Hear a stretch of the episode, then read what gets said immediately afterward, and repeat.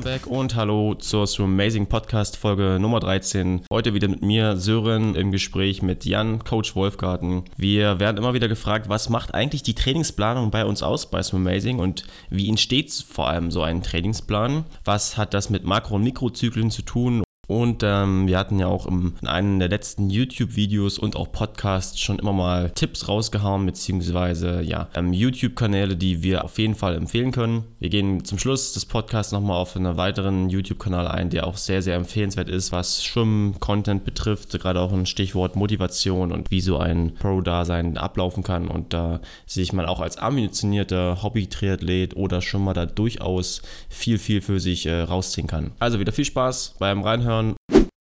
Naja, und dann lässt das lässt mich noch auf die Frage zurückkommen, jetzt, wenn wir nochmal auf unsere University zurückgehen. Du machst ja nun die Träne wöchentlich, schreibst ja neu. Und äh, jetzt gibt es ja auch manche Ansätze, die so sagen, na, wir haben jetzt hier so ein Baukastensystem mit ganz vielen Einheiten. Wir sagen ja aber vielleicht eher so, dass wir so ein abgestimmtes Trainingssystem haben, Trainingsplanung, die aufeinander aufbaut. Hast du da, oder nur so, so als Verständnis, so hast du da so ein so ein Mindset im Kopf, so, okay, das will ich jetzt die nächsten sechs Monate erreichen. Wie, wie, wie kann man sich das vorstellen, wie du das so planst? Mm, ja, also ich meine, was will ich erreichen? Ich will erreichen, dass die Leute schneller werden, das ist ja klar. Genau, wenn man das runterbricht. Ja. Ist es tatsächlich. Also als Außenstehender ist es, glaube ich, schwer nachzuvollziehen, aber du hast ja diese Jahrzehnte lang oder zehn Jahre Leistungssport und hattest ja die ganzen Trainer mit Greg Troy und Anthony Nasty und so. Und äh, da poppen dir jetzt quasi immer dann die, die Gedanken so in den Kopf, okay, das baue ich dann so ein.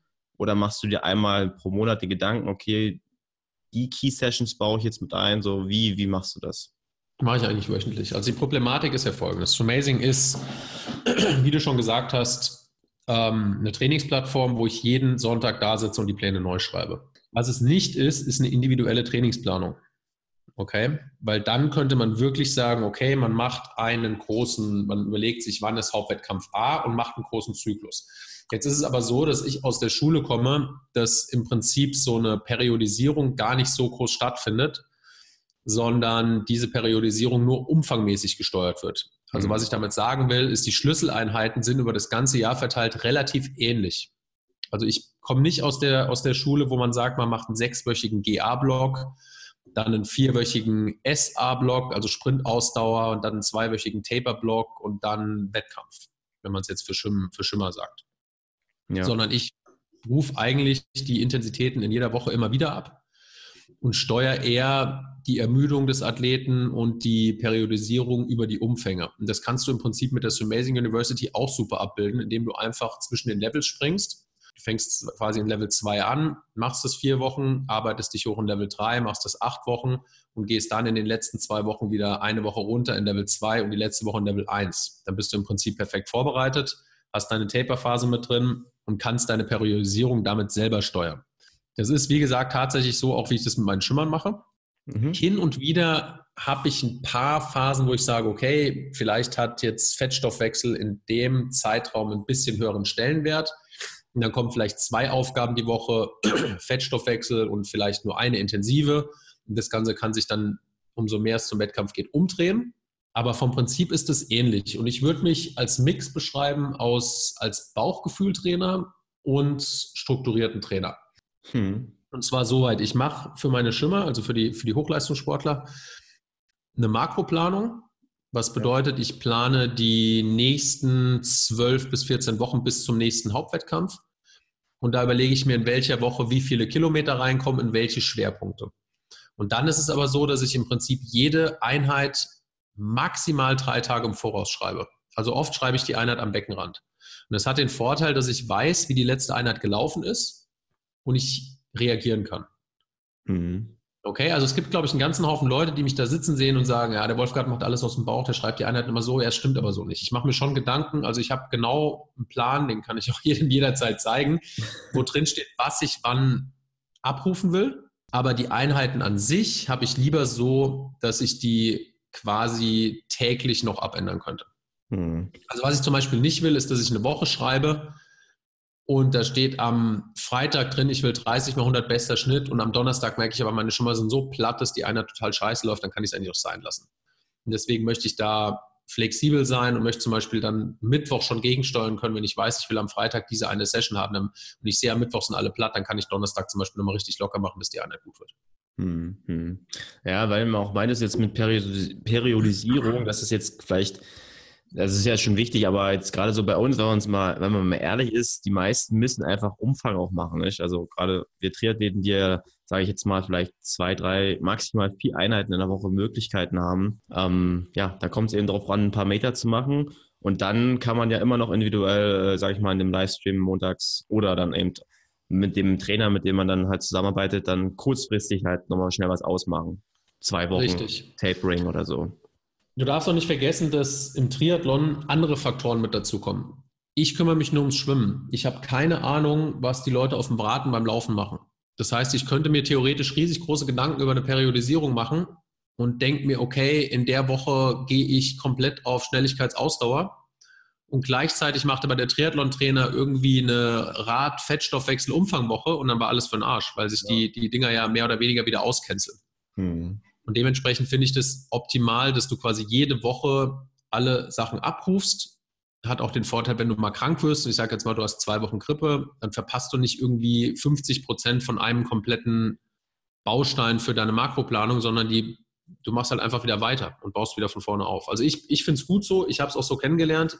Ich weiß, dass es Leute gibt, die es auch anders machen und die sind auch erfolgreich, aber ich bin, wie gesagt, in dem System groß geworden und habe das in Florida so kennengelernt und auch beim Stefan so kennengelernt und bin damit sehr gut gefahren. Also ich bin damit super zufrieden.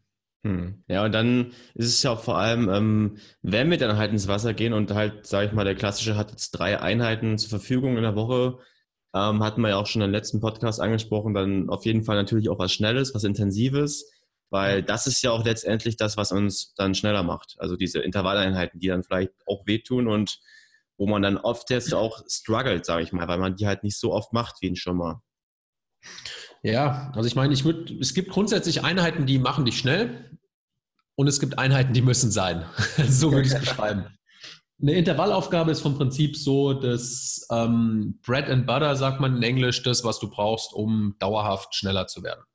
Weil du dort wirklich genau die Sachen trainierst, die du im Wettkampf, also die ihr im Wettkampf braucht. Das heißt, du, du bewegst dich über einen Zeitraum X, den man nach Möglichkeit immer weiter steigern sollte, bis man irgendwann vielleicht mal bis an die Stunde rankommt in der Hauptaufgabe bewegst du dich an deiner Arom-Schwelle. Das heißt, du bist laktatmäßig irgendwo zwischen drei und fünf. Der eine ist ein bisschen höher, der andere ein bisschen niedriger.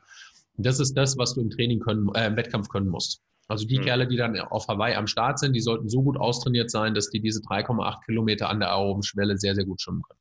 Dazu, damit es funktioniert, also jetzt sagen natürlich manche, ja cool, dann mache ich dreimal die Woche aerobes Intervalltraining. Ja, Gedankengang ist logisch, aber das Problem ist, dass du es halt nicht verkraftest, dass du dann einfach irgendwann platt bist und dass dir andere Bausteine fehlen, die wiederum die aeroben Intervallaufgaben besser machen und auch aufbauen und auch dafür sorgen, dass du die verkraftest, dass du dich erholen kannst. Das heißt, du brauchst natürlich auch noch ähm, eine Dauermethode, du brauchst zum Teil regenerative Einheiten, du brauchst Kraftkomponenten, du brauchst Schnelligkeitseinheiten. Also du brauchst schon mehrere Bausteine, damit es am Ende des Tages funktioniert.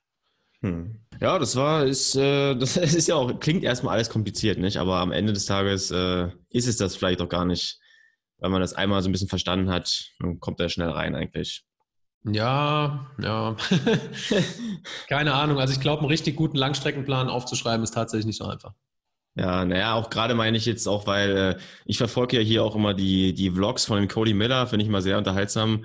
Und äh, ich meine auch so vor allem das Verständnis dann, wenn man in einem Trinksystem drin ist, von den Einheiten, weil, also ich schreibe mir zwar immer einen Spickzettel, aber da werden ja die teilweise die Einheiten oder die, die, ähm, die Sets ab runtergefeuert und die müssen sich das alles merken, wo ich mir die Frage stelle, wie geht das? Wie kann man sich das merken? Aber ja, als Schwimmer, als Schwimmer irgendwann checkt man es. Also klar, es ist manchmal nicht so einfach, aber die helfen sich dann noch untereinander. Der eine merkt sich das, der andere das und ja, und irgendwann versteht man die Sprache auch ein bisschen. Ja, ja. Aber das vielleicht auch so als Tipp. Also Cody Miller auf YouTube, wenn ihr mal gucken wollt, sehr unterhaltsam. Auf jeden Fall. Also ich meine, ist auch, ist auch im Prinzip wahnsinnig viel Wissen, was da, was da ja. rausgegeben wird. Ich meine, ihr dürft nicht vergessen, der ist Olympiasieger mit der 400-Lagen-Staffel. Ähm, 2016 geworden genau. und da schwimmt auch unter anderem zum Beispiel die Lily King mit, die auch Olympiasiegerin ist auf 100 Brust und ich meine, das ist im Endeffekt, ihr bekommt einen Einblick in ein Weltklasse-Brustschimmerprogramm. Das bringt euch jetzt für das Triathlon erstmal in erster Linie absolut gar nichts. ist leider so. Aber ihr lernt trotzdem auch noch, wie, was macht er neben dem Schwimmen, was macht er, um sich zu regenerieren, was ist der, was, wie denkt er. Also es ist schon ein Top-Kanal, ja. Ja, auch vor allem gerade, jetzt hat er ja auch, jetzt macht er auch einen Podcast und eine Cody Miller Show und haut da auch die Fragen raus. Also ich glaube, da ist für jeden was dabei, der sich so ein bisschen spezifisch interessiert. Und vor allem, er ist auch sehr, so sag ich mal, was diese Motivationsschiene angeht. Also kann da auch schon sehr viel, wie du ja auch machst, nicht mit der Erfahrung von deinen Trainern. Ähm, ja, was hat geholfen, was hat einen inspiriert? Das ist schon. Das ja, also ich meine, nochmal, wie gesagt, wenn, wenn, wenn man die Möglichkeit hat, von einem Olympiasieger so Informationen zu bekommen, dann ist es sehr, sehr, sehr, sehr cool. Also, und der ist ja auch sympathisch und also top. Finde ich Kann gut. nicht so falsch sein, was er erzählt. Ja, ja das, das ist halt für Brustschwimmer und ja. wir haben mit Brust halt gar nichts am Hut. Vielleicht die Leute, die ganz am Anfang stehen und den Triathlon noch in Brust schwimmen, die können sich vielleicht was angucken. Nee, Spaß beiseite. Ja. Ähm, aber ja, kann ich auch empfehlen, also ist gut. Ja, na okay, dann haben wir das noch so als Tipp zum Abschluss. That's a Rap, wie man so schön auf Englisch sagt. okay. Haben wir es schon wieder. Gut, ja, freut mich, dass ihr dabei wart. Wir hören uns das nächste Mal und bleibt fleißig und trainiert hart. Genau. Ciao, ciao. Ciao.